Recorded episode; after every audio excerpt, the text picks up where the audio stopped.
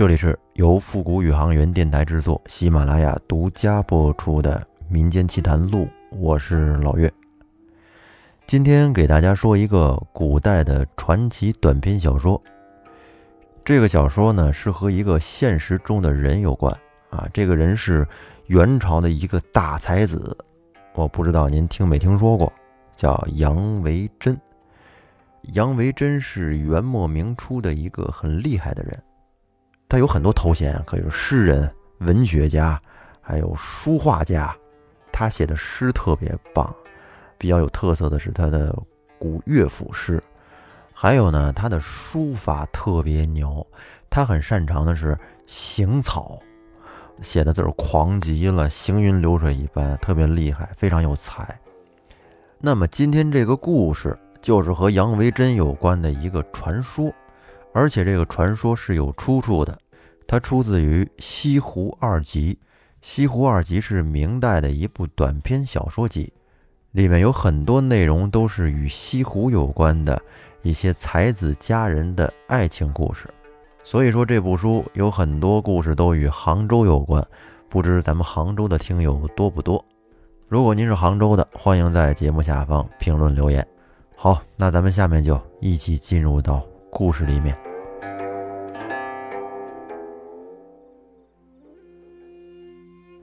话说在元朝有一个大才子，叫杨维桢。这个人吧，名号很多，本名杨维桢，字连夫，号铁牙，又号什么铁笛道人，还有铁心道人、铁罐道人。铁龙道人、梅花道人，可以说啊，他这个绰号混号真是响当当啊！可不嘛，都跟铁有关，金属的，那能不响吗？我觉得古人和咱们的现代人在名字上就非常不一样。应该说，古人对这名字更讲究，人家除了大名，还有字，还有号。但是咱们现代人就不一样啦。这父母给孩子起名，一般就起一大名，顶多来小名，是吧？什么明明、花花、琪琪，啊，都是这种小名，便于平时在家里叫。不过啊，我其实我也在琢磨，要是说从另一个层面来说，其实咱们现代人的这名字和古代人也有一拼。你这怎么讲呢？你说咱们没有号吗？有，其实都有。像您的微信名、QQ 名，就是那些昵称、网名和号，其实不都一个意思吗？是不是？你比如说张雷，小名雷雷，号草戒指，或者是什么往事随风、黑色心灵、盗心的贼，哎，这和古人也有一拼。咱们说回来，杨维桢是浙江绍兴诸暨人。他父亲叫杨红，他母亲叫李氏。他母亲在怀他之前，曾经做过一个梦，就梦见了有一天晚上，在这月亮地儿下面，哎呦，有一只金色的蟾蜍，就是金色的啊，闪闪发光的一个大蟾蜍，跟那蹦来蹦去的。他母亲在梦里就觉得。哎呦，这蟾蜍也太少见了，怎么还有这色的呀？这什么品种啊？结果瞅着瞅着，只见那大蟾蜍双腿一使劲，咣叽就蹦到了他母亲的怀里。结果他母亲就因为这个梦怀孕了，然后经过十月怀胎，便生下了杨维桢。咱这么听起来，怎么好像跟他爸爸没有什么关系啊？好像跟这蟾蜍有点关系。没他爸什么事儿。咱们刚才说了，杨维桢他字叫连夫，待会儿后面咱们都叫他杨连夫，听起来可能更贴切一些，比较接地气。后来这杨连夫长大以后，有句话不是这么说的吗？读书破万卷，下笔如有神。这杨连夫呢，他可是没少读书，虽然说没读有上万卷那么多吧。但是呢，也读了有个几千卷了，这个诗词歌赋真是落笔惊人，下笔如有神，文学这方面没谁了，特别狂。因此就闻名天下。在国内啊，有很多四方之士都知道他的这个名号，很多人都来向慕名的求见他，求见他的人都海了去了，都排着队。就这些四方的名士呢，都以能够得到杨连夫的墨宝为荣。要是能得到他的一张纸、一个字儿，那人都得当成宝贝一样。如果说有人到了江东，要是说没见到这杨连夫，那就是白来啊，来了一趟没有意义，你知道吗？就认为是一种缺陷。可见这杨连夫在当时有多么火，那就相当于现在的网红一般啊，厉害。且说这个姑苏城里有一家姓蒋的人，这家人特别有钱。姓蒋的这个主人，他非常敬重杨连夫的才气还有名气。当时这姓蒋的有一小儿子，只有八岁，他就想着给小儿子找个老师，于是呢，便出一千两的银子来聘请这杨连夫，想着让他到他们家。教他儿子读书，这旁边人都说：“老蒋啊，你儿子太小了，只有八岁，为什么要请这么好的先生来教书呢？这不有点浪费吗？杀鸡焉用牛刀啊！当然，这个比喻不合适啊，这个不能用在这儿。反正就是那么个意思，说你不如花个三五十两银子，请个先生来教书，也不一定教不好。”这就相当于是，你找一个数学教授，给你上小学的儿子教他算数一样，或者说是你找一个职业赛车手来教你这什么倒库、侧方停车一样，确实是有点浪费。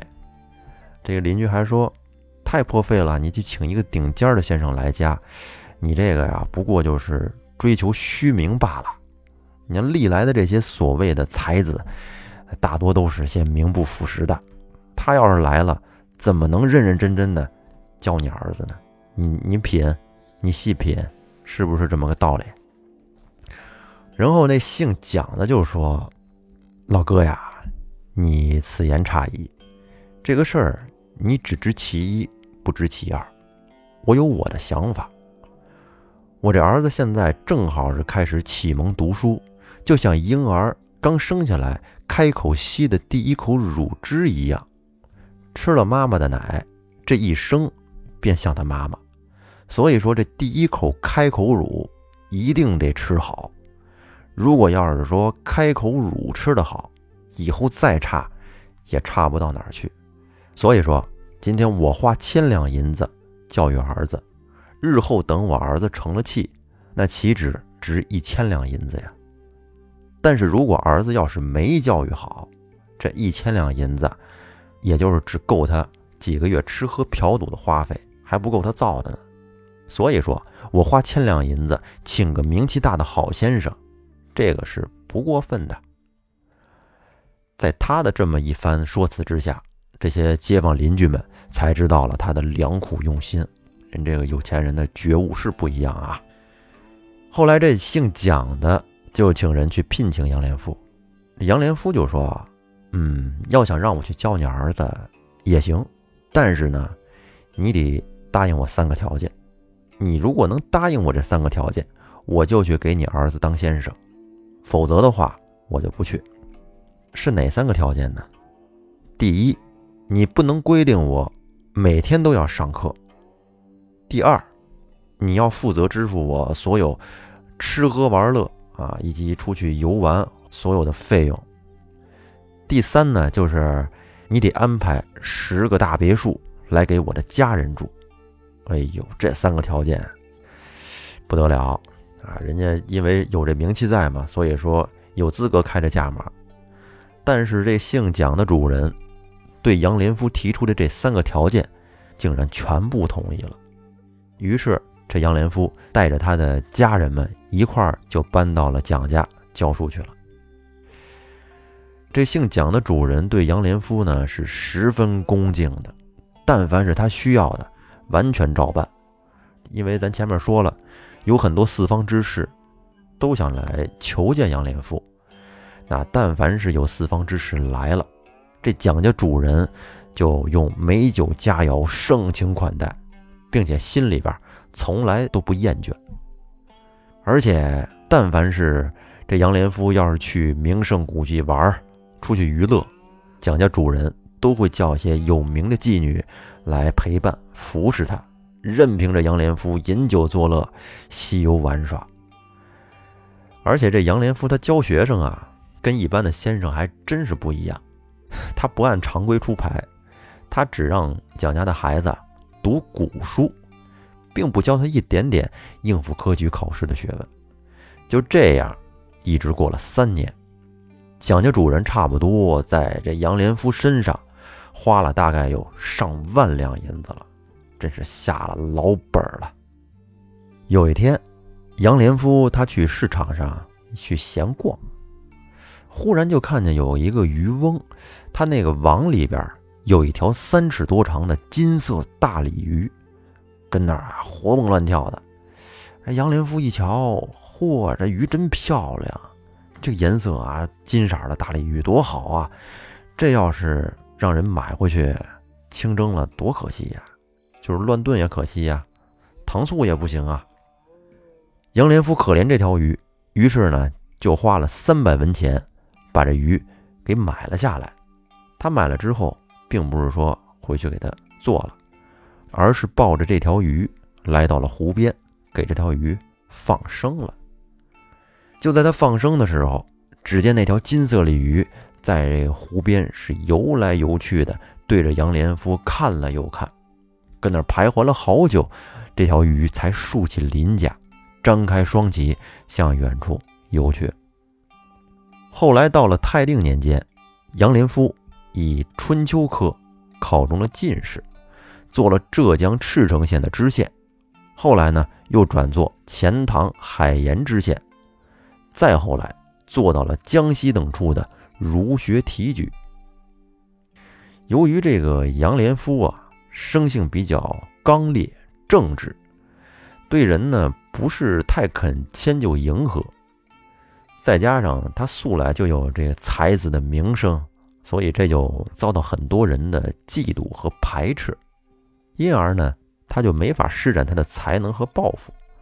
再加上后来正好又碰上了元朝末年红巾起义，到处都发生战乱。这杨连夫就叹息说：“现在天下已经乱起来了，还做什么官呢？”于是他就抛弃了官职，回家去了。在他辞官的时候，那会儿他才四十岁。从此，杨连夫就辞职了，但是他也不老是跟家待着。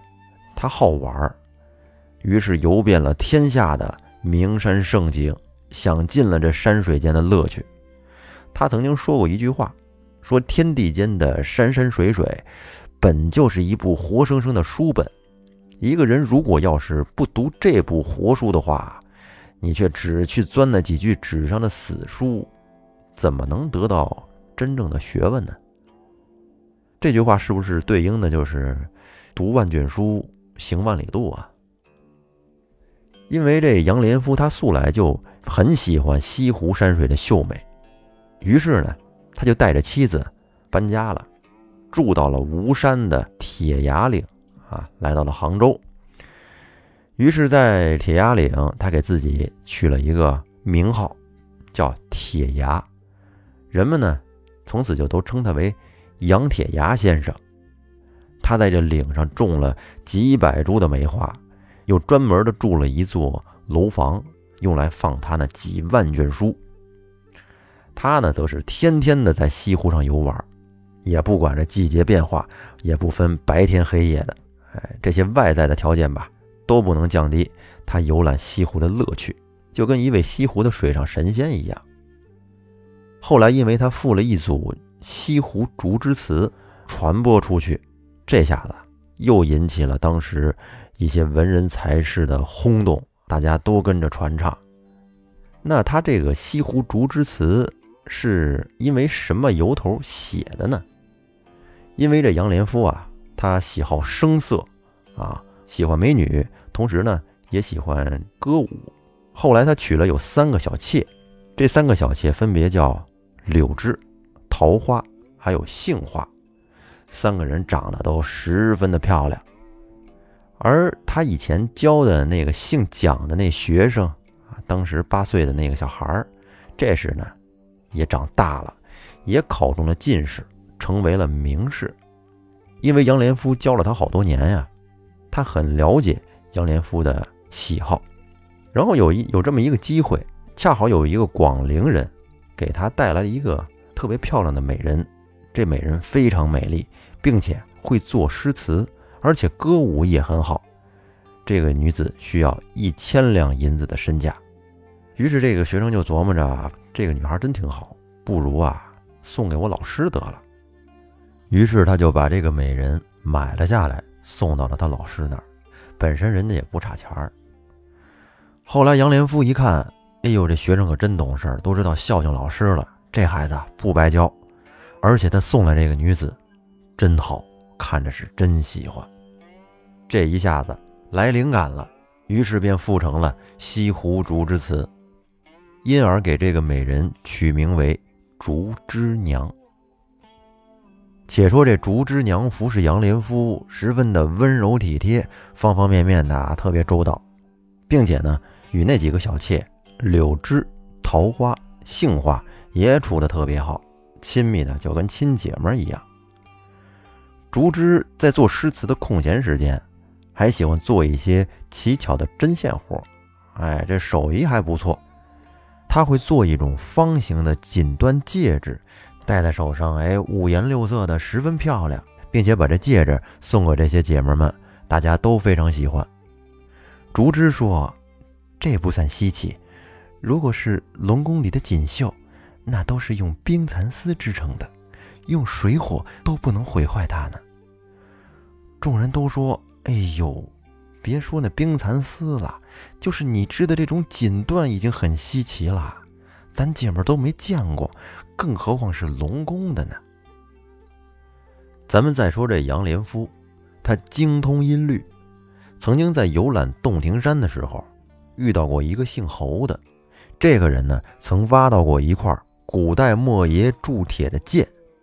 并且把这个剑给铸造成了一只笛子，这个笛子有九寸长，上面有九个孔，吹起来的声音非常的清亮高亢。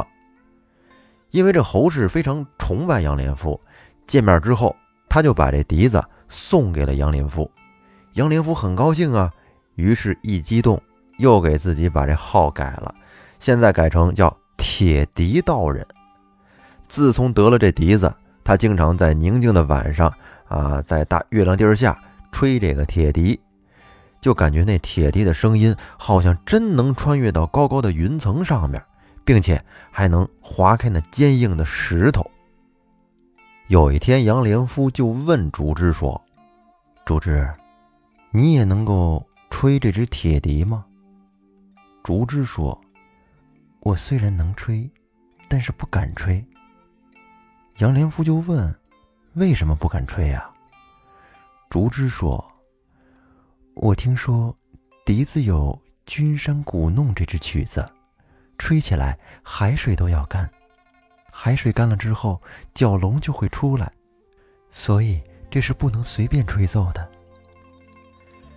杨连夫说：“那你既然晓得有《君山古弄》这支曲子。”你就一定能够吹奏它。来，你试着为我吹奏一次，怎么样？吹一次，来，你给我吹一次嘛！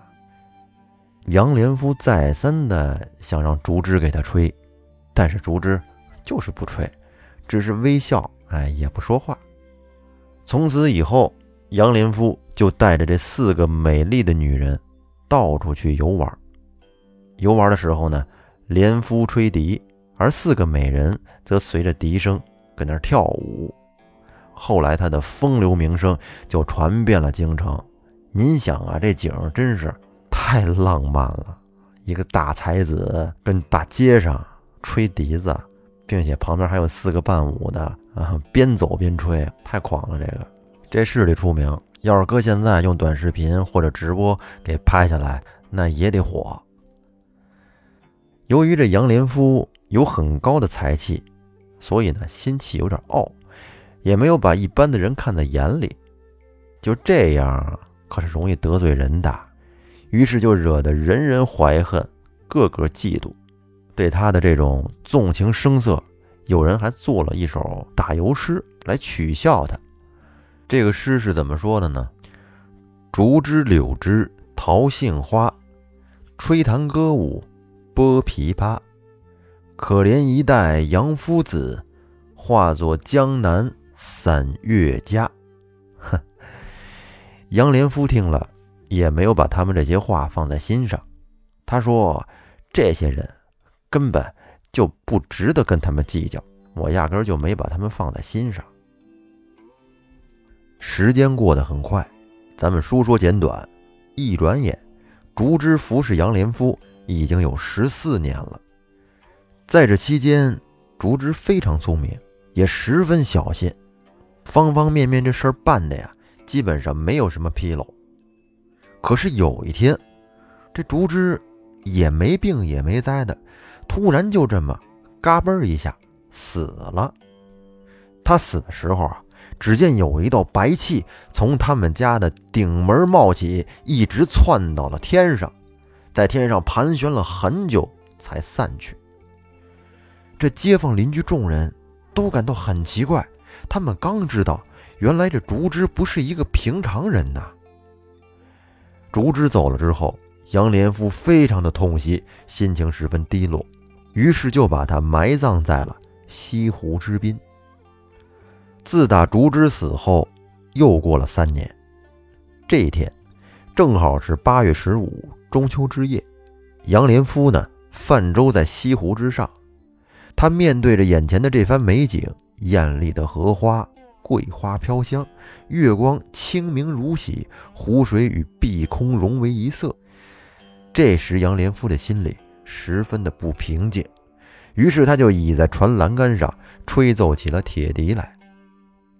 吹完之后，心中泛起了一种孤独的悲伤，想起来竹枝已经死了有三年了，自己竟然没有再遇到一个知音，真是苦闷呐。结果就正在他烦闷的时候，忽然就见到有一个青衣童子走上船来禀报说：“有请恩主。”杨连夫一看，哎，你这从哪儿来的呀？我这在湖中间呢，你怎么上来的？杨连夫又一瞧，他也不认识这童子啊，又问道：“说你为什么把我叫恩主啊？那你的主人是哪一个？并且我这船周围也没见船呀，你从哪儿来的呀？”童子就说：“请恩主跟我去一趟，您便知晓原因了。”于是青衣小童在前面走。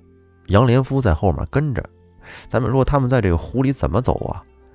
嘿，只见杨连夫跟着童子走下船，结果这湖水就分成了两半，分出了一条路来，就跟走平地似的。两个人就从船上走到了湖里边。他们走着走着，就来到一个地方。杨连夫一瞧，哎呦，这地方感觉好气派呀！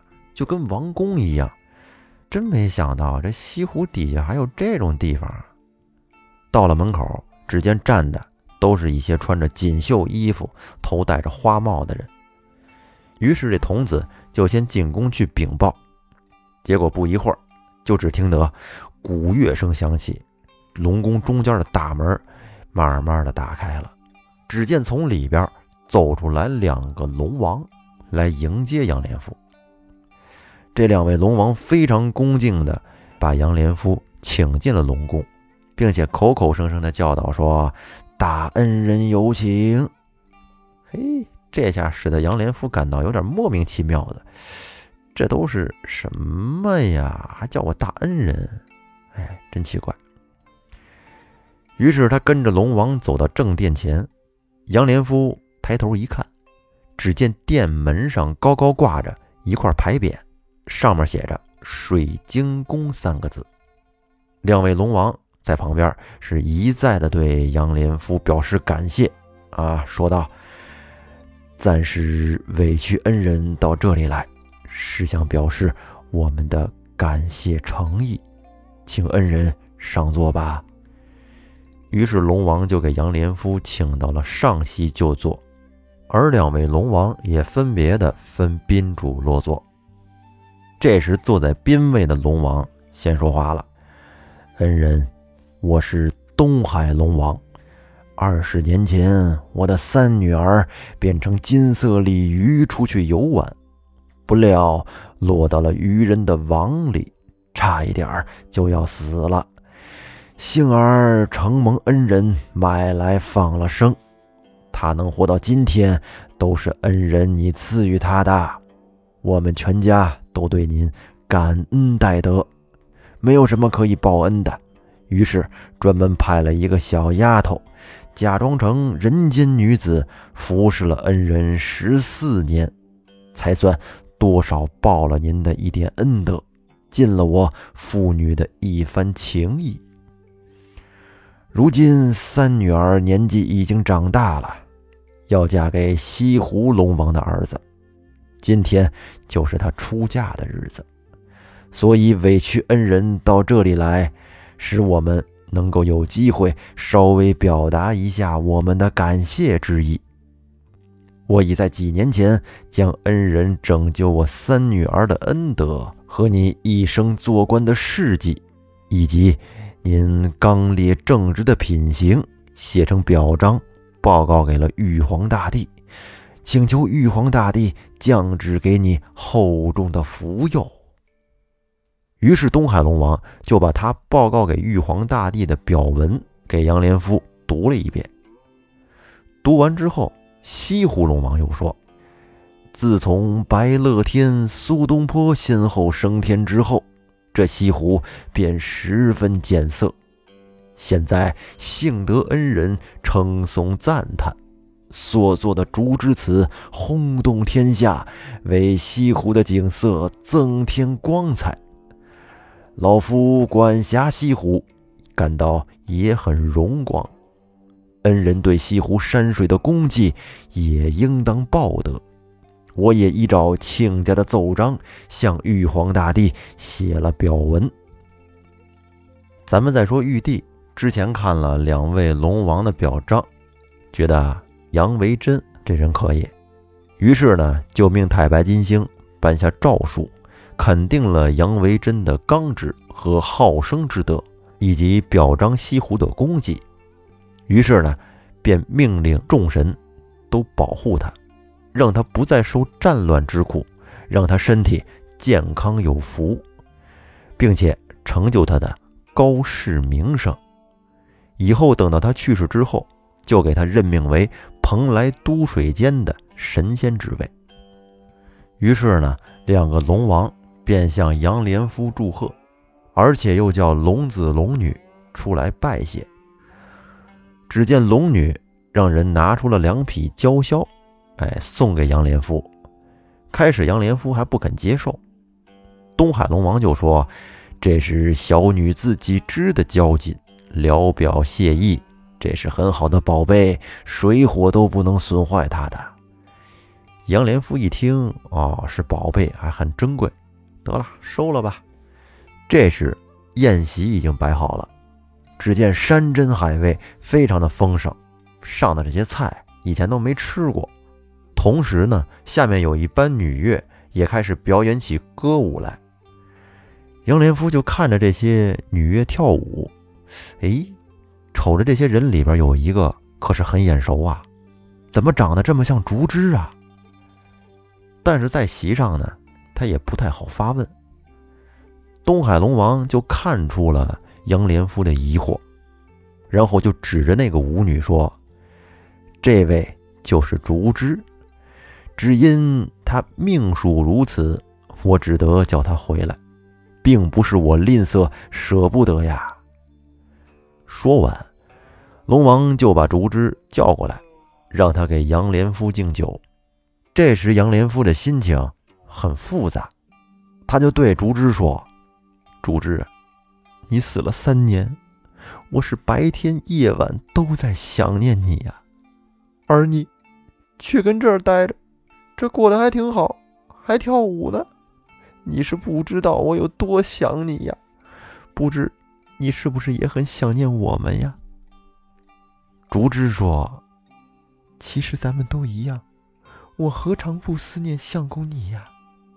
但是，运数如此，天意难违，我心里也不好过呀。”这两个人在席上是互诉衷肠。过了一会儿，吃完了，也喝完了，宴席散了。两位龙王仍然叫那个青衣童子捧着两匹娇绡送杨连夫回去，然后把这壶又分成两半，分出一条路来。哎，这童子带着杨连夫一块儿又回到了船上。结果到了船上之后，这小青铜就回去了。杨连夫站在那船边上，跟这个青衣小童挥手呢。结果一个不注意，扑通一下就失足掉到了水里边。结果在水里边，他这么一扑腾，一下子就惊醒了过来。他这才知道，原来自己是做了一个梦啊。可是说是做梦吧，哎，他往旁边一瞅，那两匹鲛绡却摆在桌子上，并且自己嘴里边酒气很浓。而且耳朵里边隐隐约约的还能听到有音乐的声音，并且刚才龙宫的景象也是历历在目，就跟刚发生的一样。这下他心里边差不多明白了，原来游水府并不是一场梦啊。在以后的日子里，杨连夫是身体健康，肌肤光滑，从这以后就没有再生过病。一直活到了八十多岁，身体强壮的就跟那小伙子一样，而人们呢也都称他为神仙。再后来，张士诚和朱元璋先后请他出山，他都没答应。一时间，人们都称他为高阶之士。最后，杨连夫据说是整整活到了八十九岁。就在他临终前，恍恍惚惚的就看见。有天上的神仙来召唤他，而且两位龙王也来迎接他，于是他就这样无病无痛的去世了。那好，这个故事说到这儿就告一段落，说的是一个善有善报、一个报恩的故事，很美好。希望我们的听众朋友也可以多行善事，保持一颗坦荡而善良的心。欢迎您订阅专辑并关注主播复古宇航员，在听节目的同时多打 call 多分享，咱们下期再见，拜拜。